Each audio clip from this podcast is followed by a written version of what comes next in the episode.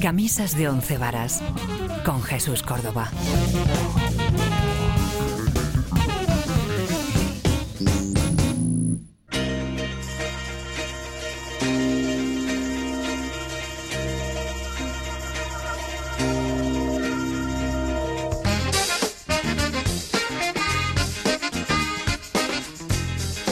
Que sí, que sí, que van nueve ya. Van nueve, nueve, nueve programas de Camisas de Once Varas. Este singular programa, como decimos, Camisas de Once Varas con Jesús Córdoba, con Guillermo Tejero y con Miguel Payares. ¿Qué tal, chicos?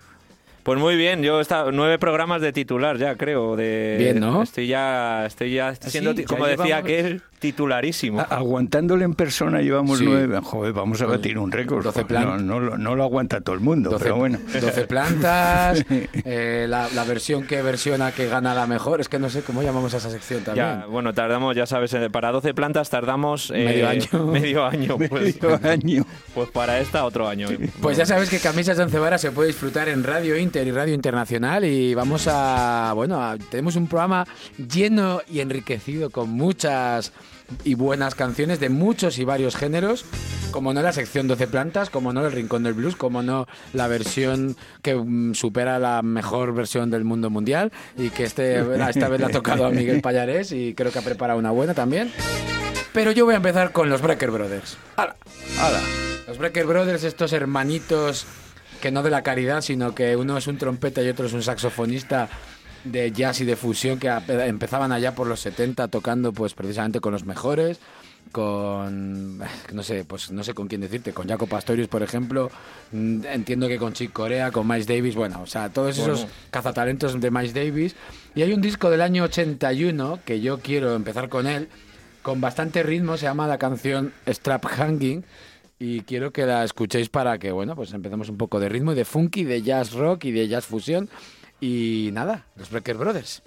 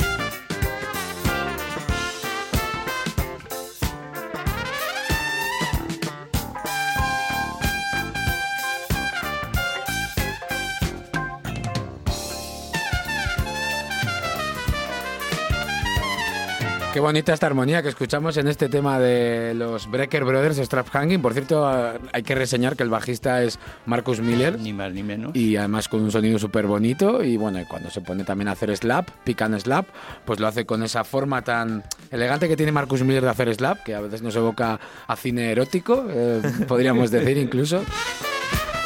Eh, los Breaker Brothers y nada, ahora le voy a pasar el relevo. Ya sabéis que Camisas Once Varas es una batidora de influencias y de mezclas y de fusiones.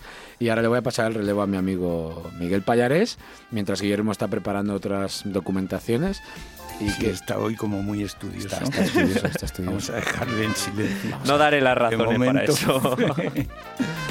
¿Qué quiere usted escuchar, don Miguel, y Pues proponer mira, a la yo audiencia? quiero, siempre que como hablamos de fusiones, de música de fusión y Sí. tal, lo cual nos encanta a todos, hay que reconocer a un músico que fue el primero que fusionó ritmos latinos con el rock. Y sabéis a quién me estoy refiriendo. Eh, sí. ¿A Y no es? Emilio Aragón, No, precisamente. por ejemplo. es el primero que se me ha ocurrido. Es eh, el gran Carlitos Santana. Carlos Santana. Sí, que señor. fue el primero en el año, estamos hablando de los años 66. Sí, sí, sí. Pero esa etapa ya la hemos, yo creo que puesto y superado muchas veces en este programa, hemos hablado de él. Para mí sigue siendo uno de los mejores instrumentistas que hay. Te puede gustar más o Sí, menos sí. su estilo, pero técnicamente es impecable. Bueno, ha quedado un poco defenestrado, ¿no? Últimamente, con esos discos que saca de, Sí, de efectivamente, colaboraciones. de pero colaboraciones, su pero- legado está ahí. Pero está ahí y la verdad que la opinión que tienen otros músicos de él es excelente, sin ir más ¿Sabes qué pasa? John habla de Sí, él sí, maravillas siempre. dice Lo que supuso Santana está claro que ahí queda y quedará para siempre en la historia de la música. Eh, lo que pasa es que yo quería citar otra, otra fuente que se habrá visto influenciada por Carlos Santana, que es nuestro querido Javier Vargas. Calla, por Dios. Y entonces, Anda, como que- eh, iba a hacer una comparación Eso, eso, eso que no, ha no debo hacerla, No, que es no comparar debas, a no Dios como no lo hagas, no a lo Dios hagas. con, con, con no, No, sé. lo hagas, pero tienes razón, tienes parte de razón. Vaya Sí, sí. día que os espera, porque yo os traigo también uno que cosas. os cae fenomenal. A los dos. Sí, sí, Encima a los dos. A los dos, sí, sí. Voy a acertar hoy en vuestro para que deis puñetazos de sparring. Os traigo una me canción muy te- indicada. Me estoy temiendo lo peor. Bueno, debo bueno. decirte que me quedé loco con Beethoven. Beethoven. A Beethoven. Tal cual. Beethoven. Cucu, Cucu Boy o algo Sí, así se llamaba. Bueno, un se genio, nos ha- un por genio. suerte se nos ha olvidado ya el Sí. nombre. Pues nada, Miguel, discúlpenos. Nada, voy, voy a, a remitirme a un disco que pasó desapercibido y nunca he entendido por qué, porque ahí además él exploró otro tipo de música y a mí me gustó mucho, que era un LP que sacó que se llamaba Caravanserai. Y estoy viendo además que es del año 72, con lo cual tiene todo el sentido de la fusión y la acidez. Sí, él salía Con el de, jazz y de- el rock de y- su etapa espiritual que había con. John Maldacin puesto túnicas blancas, y iban a todos los conciertos, sí. en fin. Y se tomaban cosas. Esos rollos, sí, be- bebibles. Be- bebestibles. bebestibles. Bueno, pues te parece que... ¿Qué que- canción? Pues una que tiene un título muy largo y que prefiero que lo pronuncies tú, que Ah, bueno. el inglés muy Pues, bien. Bueno, bueno, sí, gracias por el halago, pero la canción es el número 3, el corte número 3 de este Exactamente. larga duración. Ahora se llama, tienes que hacerlo bien.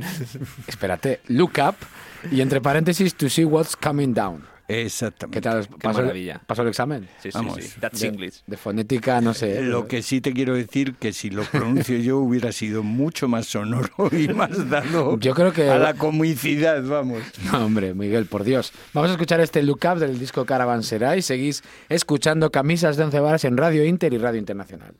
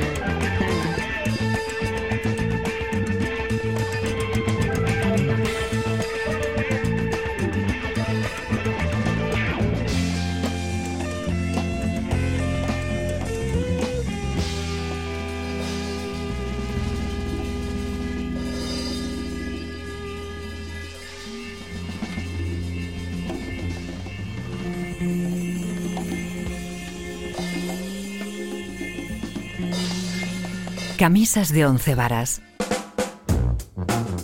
Bueno, dosis de psicodelia y lisergia por era- doquier era- en era- Santana. Era, la época, el, el año 72. Caravanserai. ¿Qué significará el título del disco? Pues a lo mejor es una palabra chamánica o algo, como él Sí. siempre ha investigado mucho estos tipos de rituales Sí, y sí. cosas, puede ser como Abraxas también, que es un, Ah, ah, de- es verdad, sí, señor. es un dios, eh, creo, hindú. Y un disco de él, ¿no? Y un disco de él, claro.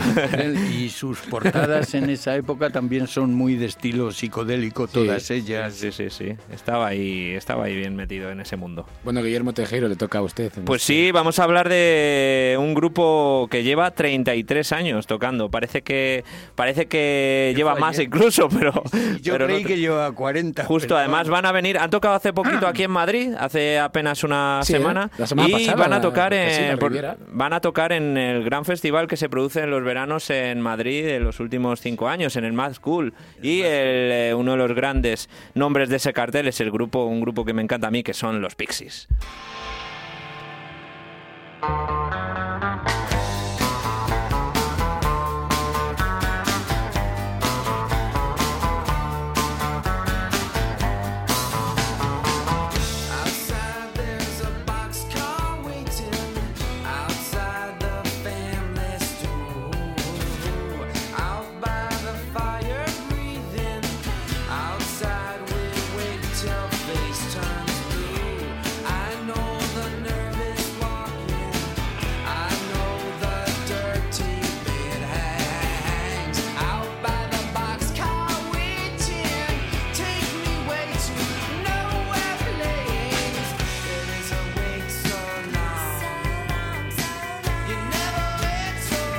El Mad Cool, como decíamos, la quinta edición que se va a celebrar eh, del miércoles 8 al sábado 11 de julio en, Quinta de ya. 2020, sí, quinta. Madre mía. La verdad es que están trayendo unos carteles impresionantes, porque aparte de los Pixies, se han confirmado otros eh, cuatro nombres eh, potentes. Eh, los cinco primeros nombres que se han confirmado junto con Pixies son eh, la cantante antes de country, ahora no sé muy bien, de pop, Taylor Swift, Taylor que Swift. tenía un prometedor futuro como cantante de Sí. country y cosas muy interesantes. Y bueno, luego se derivó hacia este pop más comercial. Eh, una artista en auge, que como es eh, Billie Eilish, muy joven, Sí. que, que ahora mismo está sonando muchísimo eh, y tiene también bastante talento. Y los 21 Pilots, y aparte de los Pixies. Estas son las primeras confirmaciones. Ah, perdona. Y otros dos, Al J y eh, Top Low. Pero se han, ido, se han ido más a lo comercial, ¿no? En este festi, Sí, a lo más bueno, reciente, Están- quizás. Sí, es verdad que siempre han conjugado artistas de bastantes estilos eh, y luego, eh, luego se irán añadiendo, van a ser eh, seis escenarios, eh, tres días de O sea, concierto. que es mejor no ir casi. Y va, va a haber un montón de artistas que luego, ya te digo, habrá más rockeros, más Sí, eh, indies. alternativos, La verdad sí, es que a mí me gusta cómo lo hacen en el Mad Cool, salvo un año con esa polémica de, ¿os acordáis? Del trapecista que se cayó. Ah, que- bueno, sí, sí, me acuerdo. Eso fue hace polémica. tres años, puede ser. Tres, Tres- la, años. la primera o la segunda edición. Yo mm, creo que es un festival que, que le faltaba a Madrid. Lo que pasa que no sé si les va de las manos en cuanto a infraestructura, porque quieren abarcar demasiada Sí. logística, demasiado Para mí- escenario, para mí demasiado- se le y, va- y es un festival incómodo, porque ahora se hace en el Eso- Parque Juan eso- Carlos I eso te iba a decir. Temas, y, y la gente se ha quejado de vicio. O Bueno, sea, los, los, los organizadores dicen que van a reducir de 80.000 a 60.000 personas es que es una por día Es una es una barbaridad. para que la gente esté más cómoda, que tengan una experiencia Sí, sí. más porque estaba muy Luego masificado. hay, hay otro problema que yo lo he sufrido en una de las veces que fui, que son los transportes. Sí. Bueno, es verdad que antes eh, La caja era- mágica era, ¿verdad? Era más Mm. complicado, ahora en el IFEMA, pues bueno, parece que tienen mejores eh, Luego comunicaciones. Yo, yo estoy hablando de la caja mágica. ¿eh? Ah, vale, no, pues ah, eh, Es este que- año repite en Valdebebas y FEMA el Mad Cool, la Sí, quinta me he edición. y- yo del, del parque. y parece pero que Vamos por ahí. parece que van a mantenerse ahí eh, y bueno que vienen los Pixies que es una buena descarga de adrenalina y de rock and roll post punk y Sí. esto, alternativo no sé Sí, era un sí, poco eh, cómo se dice Es el, el rock No alternativo, el, rock- etiquetar. el pop rock alternativo de esos medios de los 80 en adelante, que tan que tan está en auge ahora y tan de Sí, moda para los indies, junto con pues bandas de incluso más post-hardcore, Fugazi, todos estos grupos más, no sé, o los Blind Melon en Seattle, o Mad Honey. Incluso o- los de Manchester, eh, los eh. Joy Division, eh, los sí, eh, que, mm, Smiths. eh. Sí, sí. Todo- todos son bandas que han influenciado a lo que ahora se llama cultura independiente alternativa, que yo no sé Que dónde, ya no lo es. que yo no sé dónde está. Porque, bueno, incluso he de decir más. Creo que en esos, en esos tiempos ya era música de consumo masivo y superventas. Con lo cual no sé dónde está lo alternativo y lo independiente. Bueno, mientras hagan En las, buena en música. las pintillas. sería- En las pintillas, Sí, eso no, es. que Ni menos. Los peinados. en Pues los Pixies cosas. ahí en el Mad Cool dentro de unos cuantos meses, eh, julio de 2020. He sido respetuoso, ¿eh? Sí, sí, sí. ¿Me vais a sacar temas para que yo despotrique o qué? La que o, o. Miguel, o Miguel. No, yo yo mm, me temo que me va a sacar un tema que me pone muy nervioso.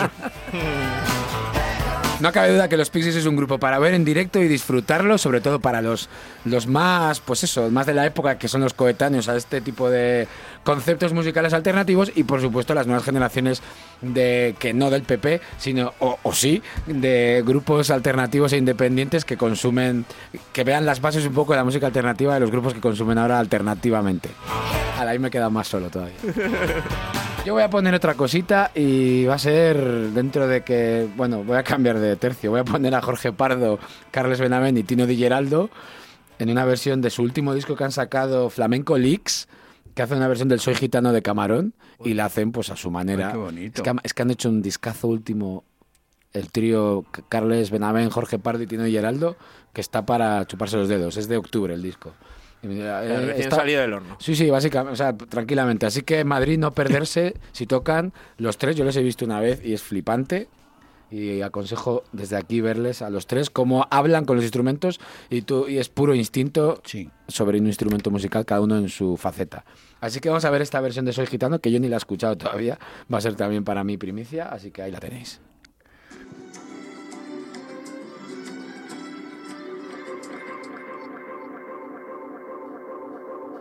thank you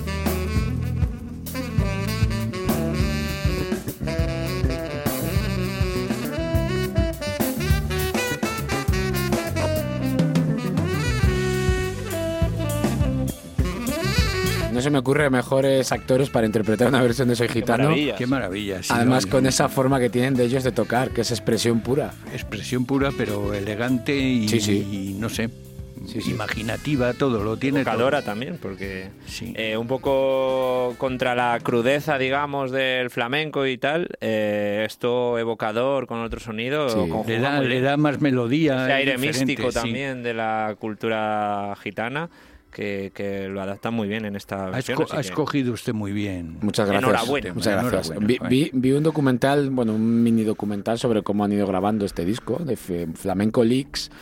Y ha salido ya el disco. Sí, sí, por lo menos está en plataformas digitales, está el disco y, y he podido ver en ese documental, se puede apreciar cómo explica el productor y ellos, como la esencia un poco de lo que han querido transmitir en la grabación, partiendo de la base de que al final graban en digital por aquello de que pueden hacer edición y X, bueno, no creo que se haga falta mucha edición a estos Mm. No, esta- estos músicos suelen ir y grabar directamente. Por eso digo, pero que quería, querían aunar un poco la calidad de lo que te da, las ventajas de lo digital, pero sobre todo luego con el mm, re- repique a mm, elementos analógicos, grabar en cinta, grabar con microfonía, mesas analógicas de mezclas. Y es que, y es que en la grabación se nota esa analogía, Sí, sí. ese calor de, la, de lo que es la válvula, eso que además el, el flamenco lo agradece mucho, ese calorcito de una grabación. No sé, es un disco que hay que entrar en él y sin dejar de ser lo que hacen ellos, que es la fusión de flamenco que van haciendo más de 35 años, los tres solo. Eh, no deja de sorprender esa forma expresiva de, de tocar y de hablar con los instrumentos y cómo dialogan ellos, aunque esto sea una versión de Camarón que está bien decodificada por nosotros, pero Sí. al, al escucharles en discos a ellos, sus propios temas, es que es impresionante ver cómo hablan con los instrumentos, los tres. Es impresionante. Sí, sí, sí. Y luego eh, es verdad que manteniendo la melodía reconocible Sí. de, de la canción de Camarón. gitano, que es una maravilla de canción. Sí, también. sí. Ya de por sí ya venía. O tenía veneno, buen, ¿no? buen material. ¿Eh? La canción es de Kiko Veneno. ¿Soy gitano? Pues lo sí. desconozco, no sé. Tendríamos que parece que investigar sí. a... Creo que la que- puede ser, ¿eh? composición, No- la composición mm, casi te Tenían diría amistad todos ellos. sí, sí, claro. que, que es de Kiko Veneno, pero me puedo equivocar. Bueno, sí, en, en el disco de la leyenda del. eh, Del tiempo. de la leyenda tiempo. del tiempo hay composiciones de Kiko Veneno, él estuvo ahí. De Parece hecho, que- pusimos una que una- versión Sí, sí. hace poco de, mm, de una de ellas, que ahora mismo no recuerdo, os lo digo ahora mismo, pero pero que sí que estaban muy juntos. Volando voy. siempre, Volando sí, voy, Volando eso sí, sí, es- claro. es, de Kiko Veneno. Se la, toca, es la toca él también. Y de es- que la primera versión era en la leyenda. Ya te digo, Bueno, a ver, mm, pu- puedo estar probablemente sea de Caramarón. pero- Pero... Volando Voy la toca también Kiko Veneno y al final yo, eran Se todos la prestaban amiguitos. los unos a los sí, otros. seguramente. Vamos a hacer esa parte de la, del programa en la que la sección todavía no tiene nombre, la, la segunda sección sin nombre. El reto.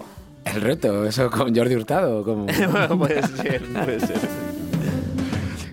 que vamos a decir siglas para adivinar qué es cada cosa ¿no? Y- Sí. en un minuto. Eh, la versión que mejora la original. Ya está. Bueno, ver, se puede, se puede o pensar. que otro, ¿no? supera, Sí, ¿no? Mejor- Sí. supera de alguna manera la- su difusión, Superable. su, su difusión a la, a la original. Sí. Pero claro, decir esto muy largo, hay que ponerle un nombre más chiquitito. Claro, es que No puede superables por otros. Bueno, ya saben ustedes lo que queremos decir. Sí. Esas versiones que se han hecho de canciones famosas, que las han cantado o tocado, eh, como es en este caso, los dos, pero que la que ha triunfado es el que se apropió de la canción. Sí, eso es una lectura, evidentemente. el- en, en principio es que, que- que para, según tu criterio, sea la mejor. La segunda que la primera. Pero es verdad que el criterio de que ha triunfado más que la original también es más que válido, evidentemente. Yo pienso que sí, porque hay a quien le puede gustar mucho más la original. Sí, Pero sí, bueno. ¿Y cuál usted quiere proponer? Pues uno de los casos más claros, más claros, y además que el 90% de la gente se cree que la canción es, de, es suya. Y volvemos otra vez a Carlos Santana y Black Magic Woman. Black Magic Woman es una composición del año 66, 67 de los prim- de Peter Green Sí. cuando Peter Green estaba con Fleetwood Mac. Fleetwood Mac. Vale. pero que en el álbum pasó desapercibida. Triunfaron otras canciones como sencillo de ese mismo álbum, pero nadie se fijó en, La época buena de Fleetwood Mac. Para mí la mejor época de Fleetwood Mac. Y luego la cogió Carlos Santana y la convirtió en un hit mundial. Tanto es así que Peter Green, cuando le pregunta por la canción, dice: No, no, pregúntele a Carlos. Yo solo tengo que agradecerle la cantidad de dinero que me ha dado a mí el que Carlos tocara esta canción. Por cierto, es del disco Abraxas, ¿eh? del año 70. Que ya he investigado y Abraxas eh, no era una deidad, eh, como he dicho antes, hindú, eh, sino dicen que egipcia. Lo que pasa que tiene, tiene un Da- montón de... Da gusto tener un erudito en el programa. no, joder, no, da gusto. me ayuda, un- me ayuda la tecnología. Ya, pero hay que... saber usarla y acordarte del. Pues de Abraxas del año 70, eh, esta canción. Vamos a escucharla.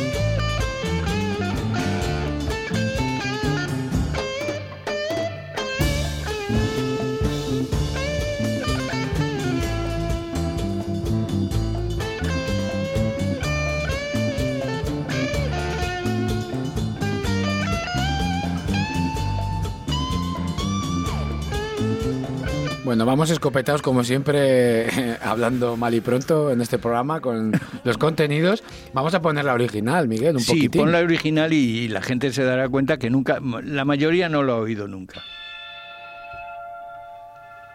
Saquen sus conclusiones, búsquenlas, interpreten. Exactamente. Y decidan. Y decidan.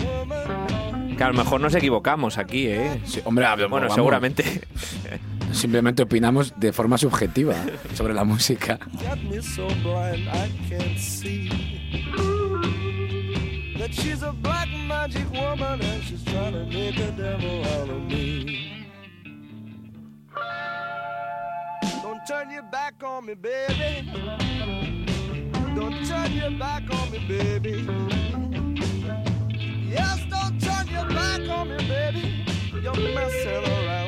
your tricks.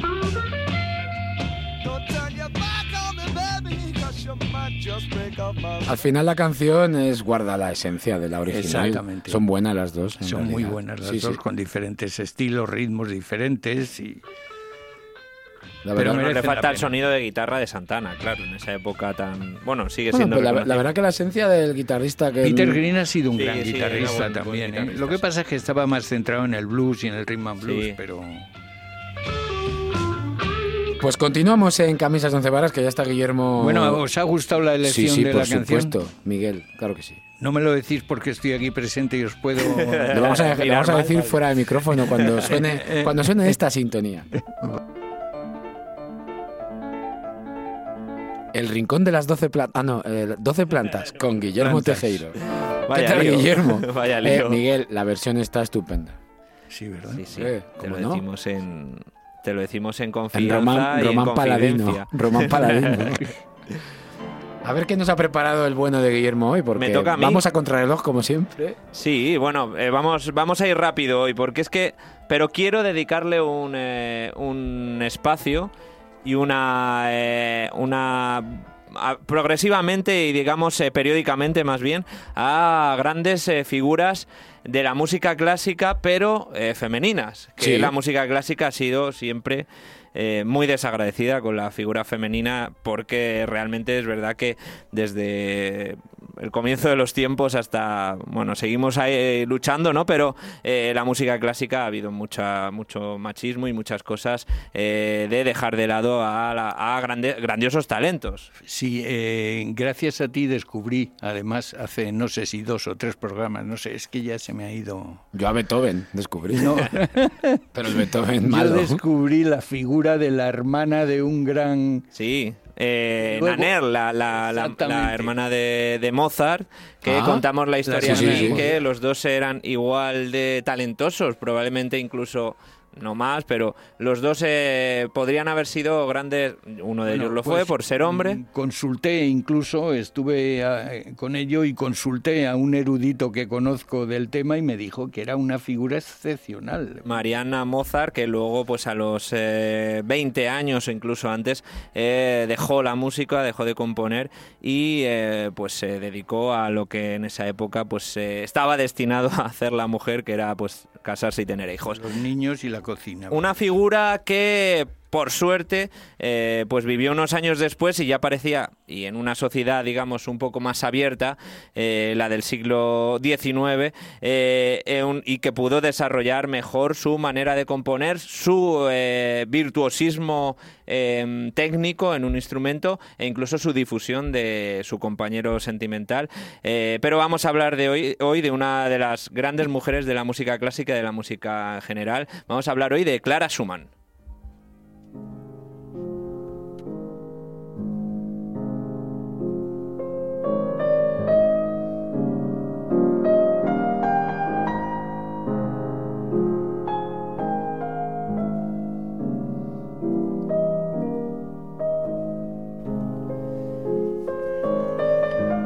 Clara Schumann que se relacionaba con eh, Robert Schumann, que era su esposo, el gran compositor Robert Schumann, pero Clara eh, pues eh, desde el principio pues destacó como una, una figura muy importante y que marcó marcó el devenir de la música eh, romántica, sobre todo porque estamos instalados en el siglo XX, eh, perdón, el siglo XIX, y que además rivalizó con uno de los personajes que hemos hablado mucho de él aquí, como Franz Liszt, el, Hombre, el Mick soy, Jagger de, soy fan, soy fan. el Mick Jagger de- del siglo XIX, que Está bien esa definición. acabó, acabó siendo sacerdote, Franz Liszt, que esto también lo contamos. Para purgar. Para purgar sus pecados. Me Bueno, eso del Mick Jagger del siglo XIX.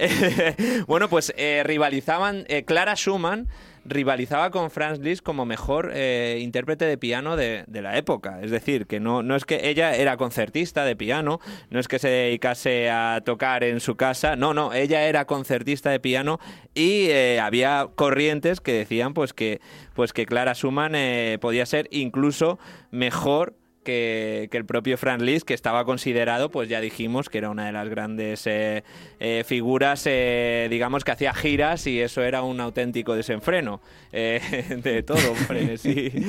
Bueno, fue, a- volvemos a Clara Schumann, que fue desde los ocho años. Su padre también la ayudó mucho a desarrollar su, digamos, su técnica, su arte pianístico.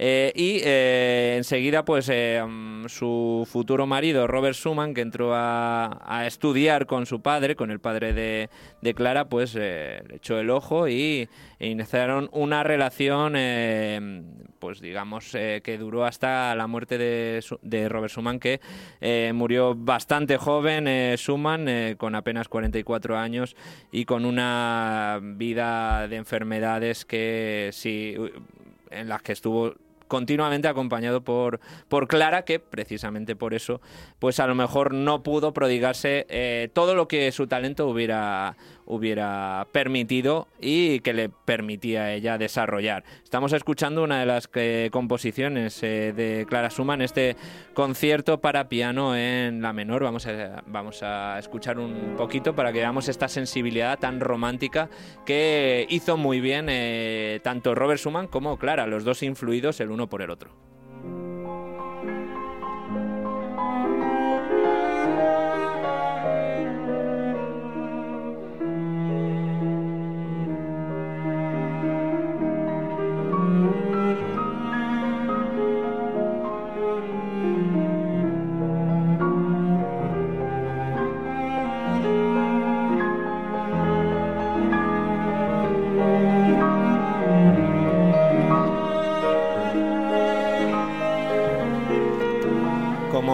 Decíamos, Clara se dedicó a dar conciertos eh, por toda Europa, era muy, muy reclamada a componer y eh, a la muerte de Robert Schumann, ella lo que hizo fue rescatar muchísimas piezas que había dejado el genio Schumann, los dos eran unos genios, pero claro, Robert murió joven y ella se dedicó a fomentar, a sacar piezas que tenía, tenía guardada Robert Schumann cuando murió y a pues es- extenderlas por, por toda Europa, también ayudada porque hacían una camarilla muy interesante. Los dos Schumann junto con, por ejemplo, Liszt eran muy amigos, con Chopin, eran una cuadrilla que se juntó en esta época pues en Europa para pues eh, dominar, digamos, la música romántica eh, durante esos eh, 50 años y para dejarnos un legado impresionante eh, y que seguiremos hablando de Clara Schumann porque tiene historias muy importantes. Y vamos a pasar a pues eh, una adaptación, ya sabéis que terminamos siempre la sección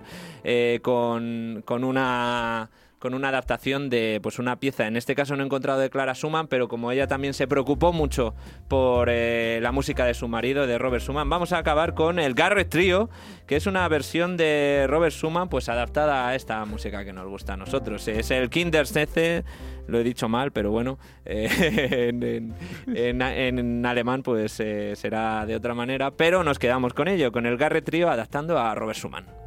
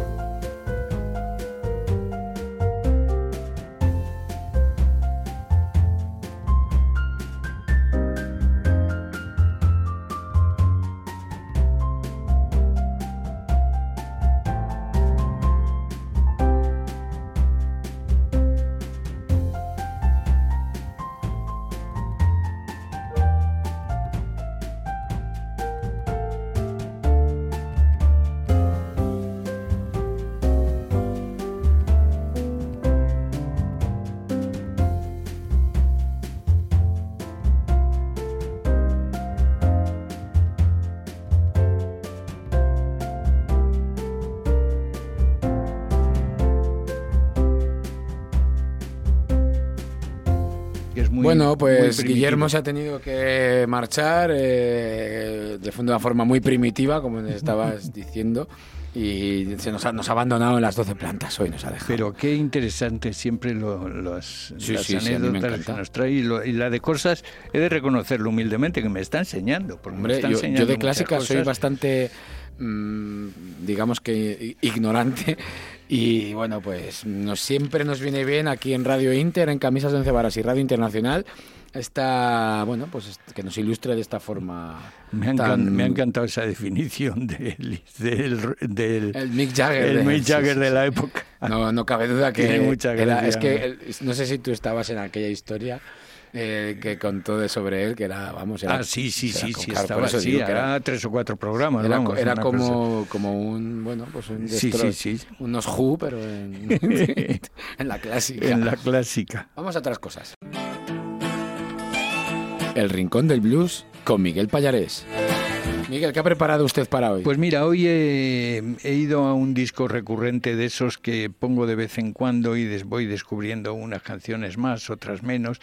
Eh, y que me parece uno de los grandes discos hechos por un músico blanco sí. sobre el gran músico negro del blues. ¿A que sé qué disco es? ¿A que sí? Es que como yo, no, no es que lo adivine todo, es que me lo dice Robert antes. Johnson, ni más ni menos. El disco de homenaje de Eric Eh, Clapton sí, a Robert Johnson. of Robert Johnson.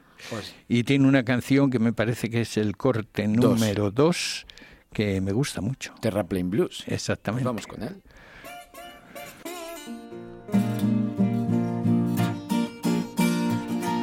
And I feel so lonesome. You hear me when I'm on.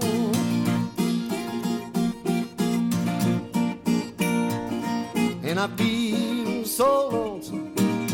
You hear me when I'm on.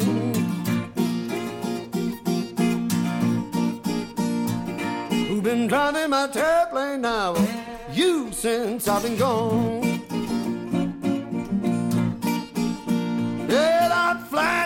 Lights, mama.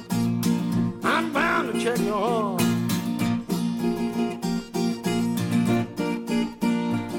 And I flashed your lights, mama. This horn won't even blow.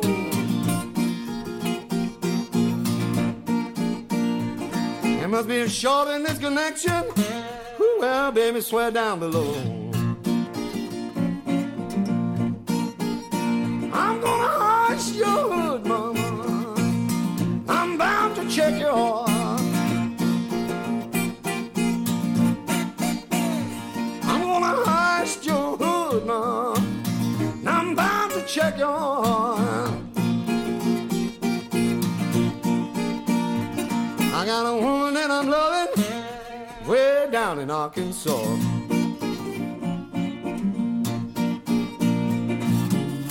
Cause it ain't buzzing. Little generator won't get that far. When the motor's in a bad condition, you need these batteries charged, and I'm crying, please. Please don't do me wrong. Who've been driving my airplane now? You since I've been gone. Mr. Highwayman, please don't block the road.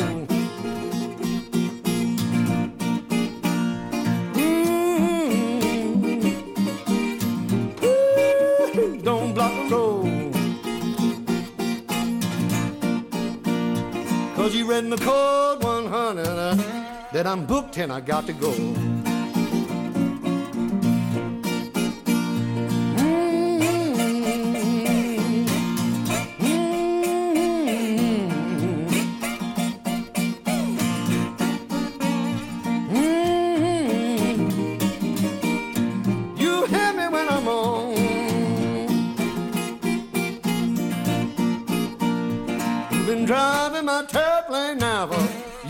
Since I've been gone. I'm gonna get down in this connection. Keep on tangling with these wires. Get down in this connection. Keep on tangling with these wires. And if I mashed out and hit your starter, then your spark plug to give me fire.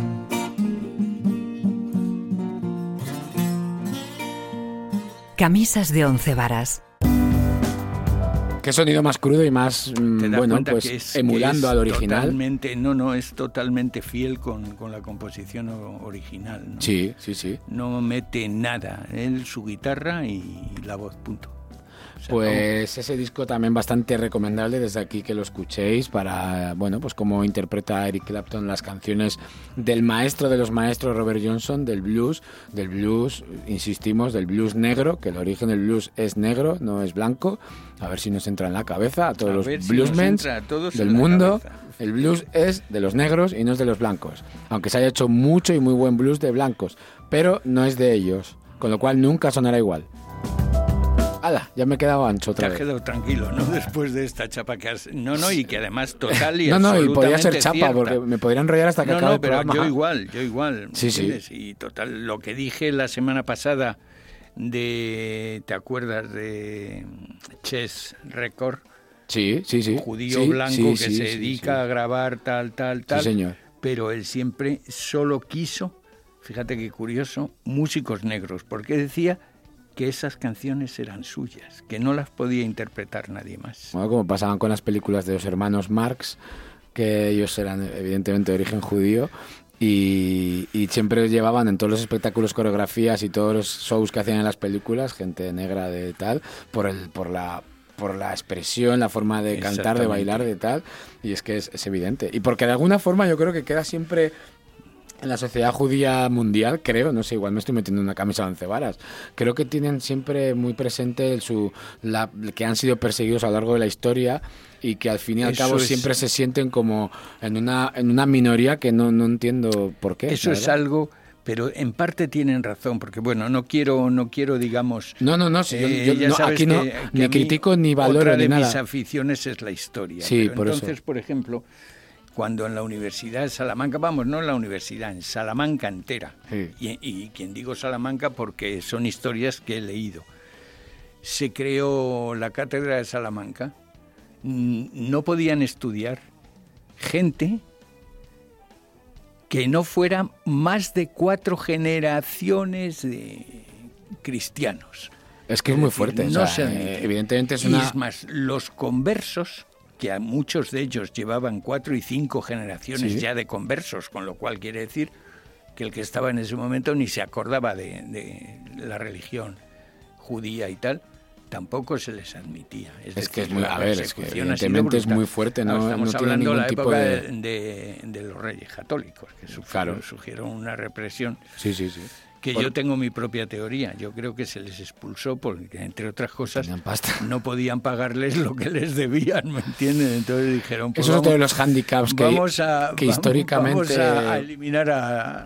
Históricamente se les ha históricamente se les ha tildado de, de- bueno en la historia se les ha perseguido a- con unos tintes xenófobos y racistas y, a- y al final el único tinte y único interés era el dinero, Era el dinero porque son y la influencia que tenían en las diferentes sociedades. Luego lo que pasa que también es cierto que de, eso que es una realidad que es evidente y que es y que es monstruosa la persecución que han sufrido durante años y años, mm, hay otras cosas que han, que han pasado en los últimos 50 60 que no justifica las cosas que pasan y me refiero quizás al Estado de Israel. Pero bueno, esa es mi opinión y tampoco estamos en un programa para opinar de esas cosas a nivel político y simplemente hablábamos de del arte y, y lo que tienen que ver precisamente la comunidad judía en el arte, que es más que importante en el cine, en la música, qué cantidad de músicos judíos, qué cantidad de cineastas, qué cantidad De de, productores. de productores, como has dicho, el productor ese de blues en los 60, hilado con lo de Robert Johnson y el blues que es de los origen de los negros.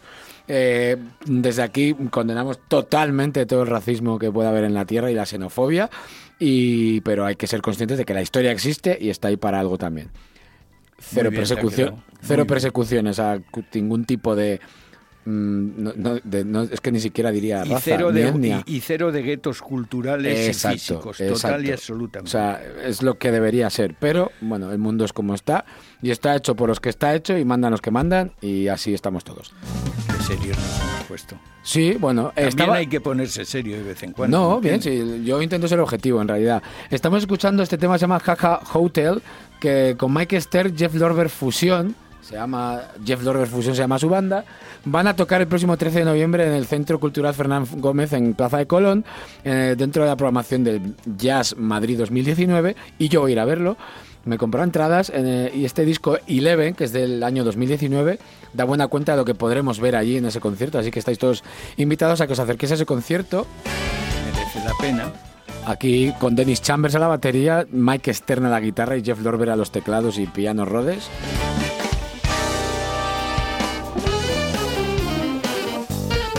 Pues un tema de jazz rock, como lo que sabe hacer Mike Stern. Y de fusión. Pero yo me quiero ir con un tema ya que acabó el programa, Miguel. Nos hemos metido en esa disertación social, política, humano, lógica, objetiva. Y voy a poner un tema de otro musicazo de Minneapolis, se llama Cory Wong.